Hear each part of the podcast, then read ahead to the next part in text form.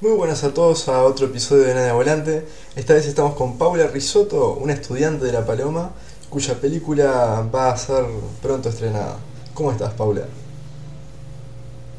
Hola, Juan. Hola, Facundo. Un gusto estar acá. Eh, ¿Estoy bien? ¿Ustedes? ¿Todo bien?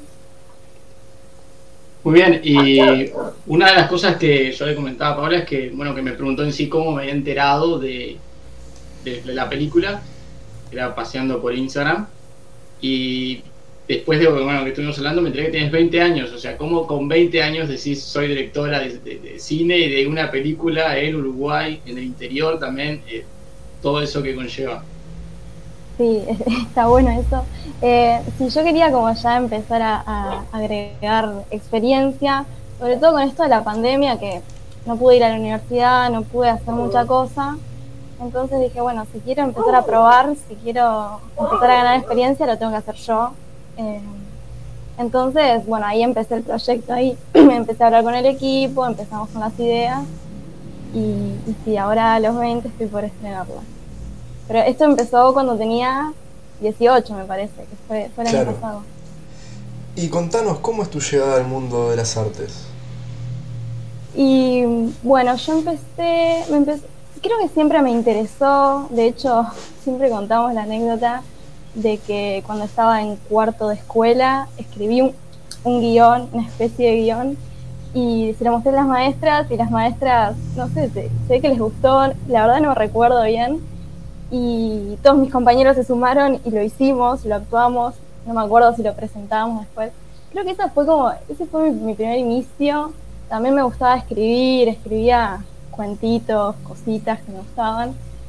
Y en el liceo medio que me distancié, pero vieron cuando hay que elegir un bachillerato, dije, bueno, me voy artístico, me voy de una. Ahí conocí también a Flora, que es la actriz principal, y ya con artístico empecé a darme cuenta que me gustaba esto, quería dedicarme a esto. No específicamente cine, yo la verdad cuando empecé no sabía bien qué quería. Incluso el año pasado yo elegí una universidad porque, bueno, algo hay que elegir, hay que empezar por algo, no sabía bien si me gustaba la dirección, sabía que me gustaba escribir, capaz que el tema de los guiones, tampoco sabía cómo funcionaba del todo. Y bueno, una vez que me empecé a, informar, empecé a, ver más películas, a, verlas de otra forma, a analizarlas, ahí me di cuenta que, bueno, me encanta este, el, llamado séptimo arte. Y bueno, quise eh, iniciarme de cierta forma y la verdad que me encantó toda esa experiencia. Muy curioso eso que decís de las películas porque y más porque hoy en día hay cada vez más películas hechas eh, taquilleras y marketingeras y uno ya lo ve como un producto de consumo. Pero eh, yo muchas veces, estoy seguro que Perito también, en YouTube, canales como Te lo resumo o cosas así, que muchas veces te dan una mirada más eh, teórica a la película, el tema de los planos de la escena, de por qué se hizo así. ¿Vos cómo, cómo te llevas con eso? Bueno, vieron que estamos acostumbrados a ver, sobre todo, lo que más llega de películas es lo que se hace en Hollywood. Claro. Que, es entretenimiento muchas veces, es como que vamos a la película a esperar cosas épicas, a las películas al cine, a esperar cosas épicas, a, que nos, eh, nos sorprenda, pero que nos sorprenda porque cada vez hay más avances tecnológicos, incluso el tema de los efectos especiales y todo esto. Pero bueno, también está al lado del cine, que es que se, llama más cine de autor, que tiene otra mirada, tiene como una mirada más sensible, un poco más personal también de la persona que está detrás. Y bueno, yo me intereso más como por ese lado, de todas formas estoy explorando todavía. Pero, pero bueno, sí, están como esas dos diferencias. Estas películas más de autor es, más difícil verlas en el cine o en cines más específicos, capaz de la Cinemateca de Montevideo, por ejemplo. Y quizás en medio de manual esta pregunta, pero ¿hay alguna película o actor, director uruguayo que te haya llamado la atención a la hora de vos elegir qué hacer y cómo hacerlo? Que quizás hasta nosotros no conocemos, porque bien como mencionaba Juan y eso, no solemos eh, consumir películas que son uruguayas, sino que mega producciones que uno lo que va a ver. Sí, bueno, eh, más bien Argentina, Uruguay recién ahora está como, si bien hay cineastas y yo me cuando empecé con este proyecto me puse a ver un montón de películas, sobre todo latinoamericanas, como para saber también eh, qué es lo que yo quería, para qué lado quería ir. Eh, es, muy bueno el cine latinoamericano, es, creo que es de mis favoritos, a mí me gusta el, tema del cine francés. En Uruguay hay películas, eh, hay una directora que se llama, bueno, no me acuerdo, pero hizo una película que se llama En la puta vida, que es como de los del principio de 2000, me parece. Esa es muy buena, esa me re gustó porque era bien uruguaya, pero creo que también era en, coproducción con España, entonces como que había de las dos cosas, pero se sentía el tema uruguayo, la directora es uruguaya. Y después argentinas, hay una directora que se llama Lucrecia Martel, que hace películas muy, muy personales. Ella, bueno, la estudiamos mucho en la universidad porque ella trabaja un montón con el tema del sonido eso también lo fui aprendiendo. Vieron que cuando, cuando hablamos de películas, muy pocas veces se tiene en cuenta el sonido. Totalmente. Y en realidad, claro, y en realidad es el 50% de la película, es audiovisual. Entonces, bueno, con Lucrecia Martel empecé a entender un poco más cómo funcionaba el tema del sonido. Eh, me gusta que es contemporánea también. Le fue muy bien, le fue muy bien eh, internacionalmente. Es muy conocida, creo que es de las más conocidas de, de Argentina. Y bueno, y también estuve explorando directoras de, de Perú, algunas de Chile, que, bueno, tienen como esa cosa que yo quería en mi película y que no sabía cómo encontrarla porque, bueno, como dije, estamos acostumbrados, eh, lo que más veía era lo que llegaba de Hollywood, lo que llegaba de los cines en realidad. Y, y bueno, una vez que empecé a ver estas películas, empecé a entender más mi visión, podría decir. ¿Y eso cómo lo orientaste al hacer tu película? Bueno, em, yo lo, que quería con mi película era, quería que sea lo más uruguaya posible, quería retratar Uruguay y más específicamente La Paloma. La película, si bien tiene una historia, tiene una trama principal, La Paloma, el lugar es muy importante, es casi como que una protagonista más. Y, bueno, eh, empecé a ver cómo cómo trabajaba en el tema de los lugares, cómo se mostraban los lugares. Eh, mostré mucho el tema de las playas.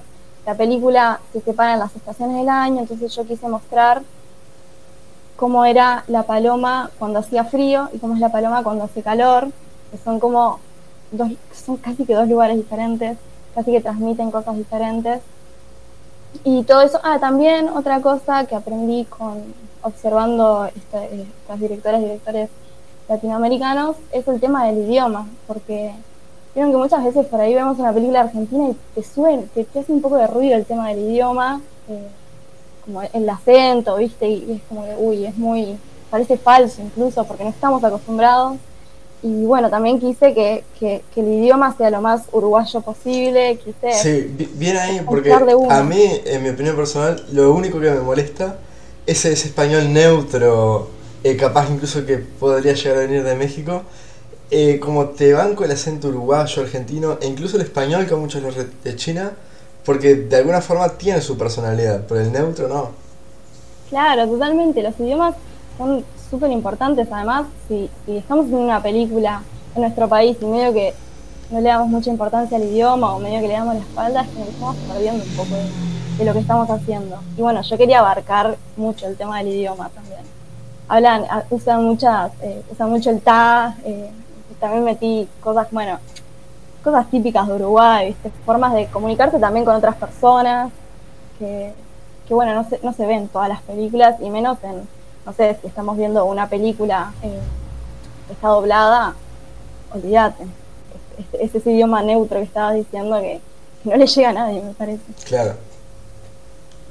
¿Y qué fue lo que te dijeron, por, ejemplo, tus amigos eh, o tu familia cuando dijiste, bueno, me lanzo a eh, hacer yo mi película? Eh, bueno, me comentabas que le, le, dijiste a una, supongo, amiga tuya para que sea la actriz.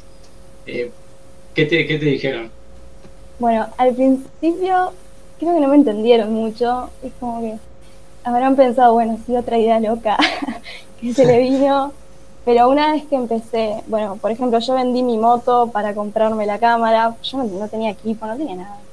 Entonces ahí empezaron a ver que era serio, también el equipo es, son amigas, eh, que están, que les interesaba, que están como medio en el ambiente, pero bueno, son amigas. Eh, que se resumaron también mis amigas que estaban, que, que no estaban en el equipo, pero cualquier cosa me podían ayudar, me ayudaban. Incluso ahora en, postproducción me, tiran ideas de, lugares donde pasarla, de eh, gente con quien hablar. Eh, recibí mucho apoyo. Al principio, al principio medio que no sabían qué tan en serio era y está bien, es entendible. Yo apenas había empezado la universidad, no tenía mucha idea y en una caigo y digo, ¿es una película? Además una película, no un corto. Yo quería hacer un largo. Entonces, pero después recibí un montón de apoyo, mi familia también me ayudó un montón porque necesité ayuda, yo no, tenía una producción atrás, la producción con mis amigas y mi familia. Entonces, bueno, por suerte la película se pudo hacer y, salió bien y salió, es como es, por toda esa gente que está detrás. Y en el proceso, eh, ¿quiénes estuvieron involucrados? ¿Vos hiciste sola toda la parte de cámaras y edición o te ayudó alguien? No, eh, lo que hice sola fue el guion, el guion lo escribí yo, pero después cuando fuimos a grabar tenía una chica que, me hacía la cámara, que es Camila, y después fuimos, hubo tres etapas de rodaje, y en cada etapa fue una persona diferente, una, una amiga, un amigo diferente, que nos ayudaban con el tema del sonido, eh, si necesitamos iluminación, en realidad como con todo le decíamos el comodín, y estaban para lo que sea, lo que sea que se necesite, porque a veces el micrófono lo podíamos poner la cámara y se necesitaba, no sé, que se agarre el rebote y rebotar la luz, o tapar algo, o no sé, mover algo mientras estábamos grabando algo y después la, la cámara iba para ahí y había esas cosas técnicas. Y, y, bueno, y después también los actores, ¿no? Gente que nos llamamos actores de Colonia y trabajé también con gente de Rocha, que no son actores, pero están como en el ambiente de la música y les re gustó la idea y, bueno, se sumaron enseguida. Eh, ¿Tenés alguna anécdota así o momento que digas de esto no me voy a olvidar más, de todo lo que fue el tema de, rodaje y tal? Ah, sí. Tengo una anécdota que, que nos mató. Fue, fue el primer, ahora nos reímos, ¿no? Pero en el momento fue una locura el primer día de rodaje. Nosotras eh, salíamos a las 4 de la mañana de Colonia y hacíamos viaje a Rocha para llegar y ponernos a grabar, porque teníamos un actor que podía estar solo el fin de semana. Entonces llegábamos a Rocha, era la idea, a, La Paloma, llegamos a la casa, ni siquiera a la casa donde nos quedábamos, íbamos directo a la casa en la que teníamos que grabar, con los bolsos, todo en el auto, y hacer esa escena, y bueno, después veíamos, después íbamos a comer, lo que sea, pero había que hacer esa escena encima, primer día y todo, apenas nos conocíamos entre todas, pero hasta ahí no había la confianza que fuimos generando después. Y la, chica, la, que hace la cámara, va adentro, nos estamos como rearmando el, lugar, nos estamos acomodando un par de cosas, ella va adentro a cambiar el lente de la cámara. Y en una escuchamos que, que se cae, ¿no? Se cae al piso, hace un ruido fuerte le decimos, le gritamos, no, la veíamos, ella estaba adentro, nosotros afuera. Le gritamos, ¿estás bien? ¿Qué te pasó? Y empieza a gritar, pero a gritar, no, no a gritar como, no sé, uy, me caí y grito para que me ayuden, a gritar como, medio que poseída, no sé. Y, vamos, estaba pobre, estaba tirada en el piso, o sea, tenía la cara contra el piso, y estaba como doblada, rara y gritando, estaba convulsionando. No. Empezó a convulsionar. Nosotros no sabíamos qué hacer. Ella, bueno, estaba haciendo estudios, pero no sabíamos que era epiléptica. Si lo es, todavía no se sabe bien. Claro. Le había pasado una vez nomás en la vida. Y, bueno, viene a pasar ahora, no sabíamos qué hacer, nos miramos entre todos, bueno, la, ayuda, la levantamos mientras convulsionaba, viste que hay que ver que no se trae la lengua y no sé qué más. Yo agarro, llamo a la, a la ambulancia, viene la ambulancia, viene la policía. Después nos llega el cuento de que los vecinos de la casa va, eh, ven que, llega la ambulancia, la policía y dicen, no, qué producción que tiene esa película. no, no, no. sí, y, bueno, y, y, encima también se cae con el lente, que lo vi y dije, se rompió el lente, chau película, ya fue. Sí, sí. y bueno, después eh, estuvo, en, estuvo en emergencias, después nos fuimos a casa, el primer día, obviamente después de eso no podíamos grabar. Y, bueno, el actor se quedó un día más, estaba se solucionado todo bien, fue, fue un susto grande, ella está bien. Eh, ahora nos reímos, le pedí permiso para contar esto, si surgía. Em, pero bueno, fue, además fue el primer día, ¿entiendes? sí, sí, sí, con todas arrancaron. claro, o sea, qué primer día, digo. Sí, sí, totalmente. Y después, no sé, otras anécdotas. una, una vez estuvimos como dos noches sin dormir porque también teníamos una actriz que estaba un fin de semana y había que hacer como cinco escenas largas, que unas eran de día y otras de noche. Entonces estuvimos todo el fin de semana eh, haciendo escenas, dormíamos, yo no dormía porque si me dormía, o sea, yo después tenía que despertar a la gente y si yo me dormía, marchábamos, entonces nos quedamos, estuvimos dos noches sin dormir, eh, y al final yo estaba, me acuerdo que estaba así tirada, tenía la cámara, Flor, Flora estaba ahí actuando, yo decía, sí, dale, ahora hacelo así, pero toda muerta. Después llegamos y nos dormimos todo, creo que estuvimos todo el día durmiendo. Pero la que ligó fue Camila, que, que como medio que teníamos miedo de que sea epiléptica, la mandábamos a dormir por las dudas. Porque vieron que hay, tienen que dormir como ocho horas y, tienen que comer bien y no sé qué. Entonces, a ella la mandamos a dormir. y te quería consultar, eh, un poco si nos puedes decir de, de, justamente de qué va la película, que un dato no menor que se nos pasaba por alto, digo.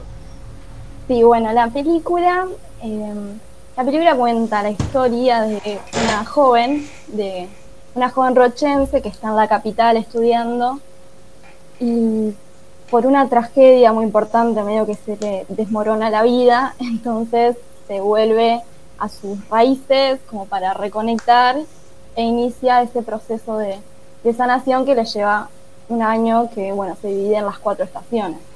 Entonces, cada estación es un estado diferente de, la protagonista que se llama Paloma.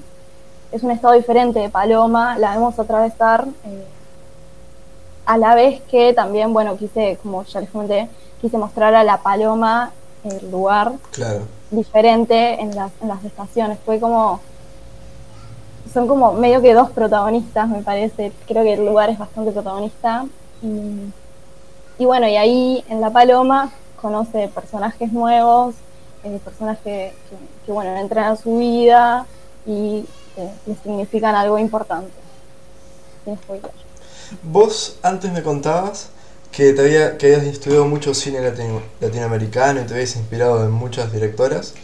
Y yo creo que uno no es 100% original siempre, sino como que es como una suma de todo lo que ha consumido, de lo que le inspira. Vos en ese sentido, ¿qué has logrado plasmar en tu obra que lo hayas admirado de otros artistas? Bueno, yo lo que, lo que agarré mucho es, bueno, un personaje de, las otras películas, es un personaje que es, eh, bueno, en, una mujer, que en, casi todas las películas que vi siempre es un personaje mujer, que le está como pasando algo que, tiene que medio que resolver ella, que si bien tiene ayuda de otros personajes, de, otras situaciones también, es el camino que tiene que, llevar adelante ella. Y también el tema, bueno, sí, bueno, el tema de los lugares, porque los lugares eh, significan un montón para las historias. Hay historias que pueden acontecer en diferentes lugares, pero esta en particular no, porque la, paloma es, muy importante y pasa también en otras películas que están en situaciones, eh, por ejemplo en, Lucrecia Martel pasa siempre en una de sus películas en, una especie de campo ahí que es, en Salta, si bien en la película no dicen que es Salta, sí eh, se siente el ambiente, también lo, logra con el sonido. Pero bueno, eso, el tema de los ambientes, los lugares, lo importante que son para acompañar eh, al personaje. Y Paula, ¿cómo te ves en cuanto al, momento de que llegue el estreno y, digo, está esa cuestión de que quizás, eh, no sé, por ejemplo, nos pasa a mí a Juan de que muchas veces no, no, caemos en lo que uno está haciendo o lo que logra hacer y, ahí vas a estar vos diciendo, bueno, yo hice esta película y directora, eh, Paula, ¿cómo, ¿cómo te imaginas ese momento? Y es bastante, bueno, es algo que estoy esperando mucho, y es bastante, ya desde ahora, desde que empecé a hacerla pública, porque era un proyecto que bueno, Claro, como todo arranca dentro de un círculo medio cerrado. No es que uno se levanta y dice, ah, voy a hacer una película, voy a escribir un libro. Claro, el proyecto este, por ejemplo, en Colonia ya se sabía porque yo lo fui subiendo a mi, a mi cuenta y, y bueno, la gente de Colonia que me sigue ya lo sabía, pero ahora empezó a llegar a más gente, eh, gente de Rocha, bueno, llegó a ustedes y, y ya eso es bastante, bastante loco, bastante irreal, que, que estar haciendo una entrevista, yo nunca en la vida vi una entrevista y, bueno, estar hablando de además algo que hice yo, que creé yo desde el principio ya eso se siente extraño, pero es, genial. Y, el estreno, no sé, me parece irreal. La verdad que, no sé, cuando estoy en la ducha, ponele, me, me empiezo a pensar cosas que, que voy a decir, porque bueno, va, va a ser como una, vamos a hacer una especie de conferencia en la que vamos a hablar un poco de la película y eso. Y ya como que empiezo a pensar en las cosas que voy a decir y cómo va a ser. También las personas que van a ir, que, que es re importante, sobre todo gente de Colonia que, que, bueno, me conoce de siempre, mis amigos, eh, mi familia también, que vayan a ver mi película es, es una locura. Y creo que eso lo siento yo, también lo siente Flora mucho, lo hablamos mucho de eso, como bueno va a estar el estreno, pensamos, no sé, qué ropa vamos a usar, eh, cómo, cómo va a ser todo. Eh, no sé, es como, no, es muy loco, me, me- pone nerviosa pensarlo. Va a ser, va a ser un momento muy Claro. especial, me parece. Sobre todo en los primeros, después una vez, una vez que estrenamos, la película empieza a, a moverse sola, capaz, y, y va llegando a más gente. Pero el primer estreno que, que, que creo que va a ser en La Paloma, todavía no, estamos diciendo las fechas, pero eh, y también gente, a ver, dije mis amigos, mi familia, pero también que vaya gente que, que no conozco, Claro, que, totalmente. que dice, uy, qué bueno esto, qué buena esta película, qué bueno que, no sé qué es en La Paloma, que también el tema de que soy joven y eso, somos todos jóvenes, eh, está bueno. Y quizás para ir cerrando, ¿qué le contarías al público de tu película para que vayan a verla? Bueno, eh, primero, la película la hicimos con mucho entusiasmo, con muchas ganas, eh, le fu- fue, mucho trabajo, trabajo bien, ¿no? O sea, no, es que fue, eh, fue cansador, pero fue una muy buena experiencia y, bueno, yo creo que la gente está valorando eso y está bueno.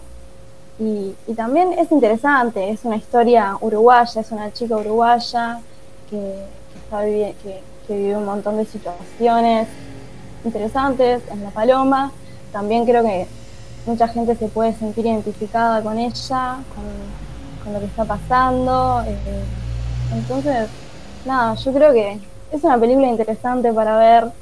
es una película que lleva mucho trabajo, que, que es muy querida, lo que estamos hablando con, con Flora también, que yo la siento que es como mi hija, es como que la, la vi crecer de a poquito, la fui creando y, y- y bueno, y no puedo creer que va a llegar un estreno y que en algún momento como que se va a separar de mí de alguna forma.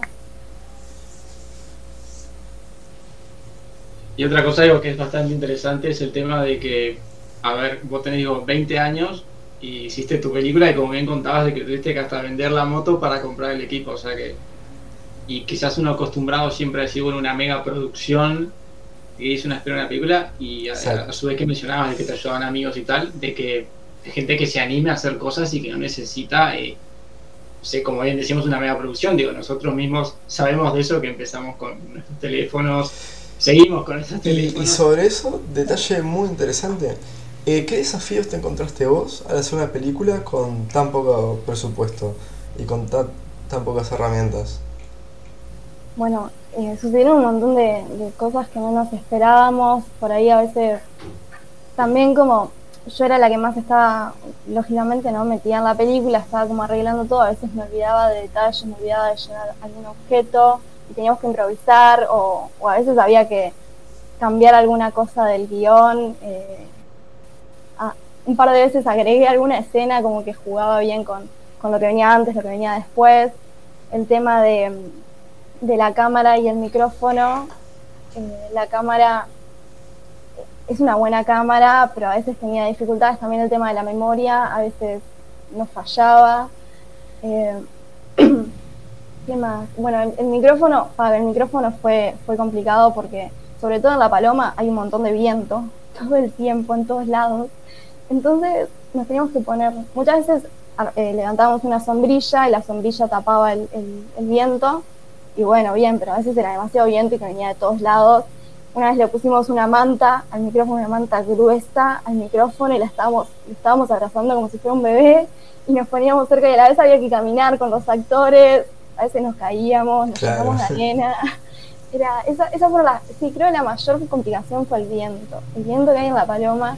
También a veces llovía y no podíamos hacer nada en todo el día. Eh, temas de clima fue, fue bastante complicado, menos en verano. En verano nos hicieron días hermosos. Y, y bueno, creo que, que eso fue lo más complicado. sí.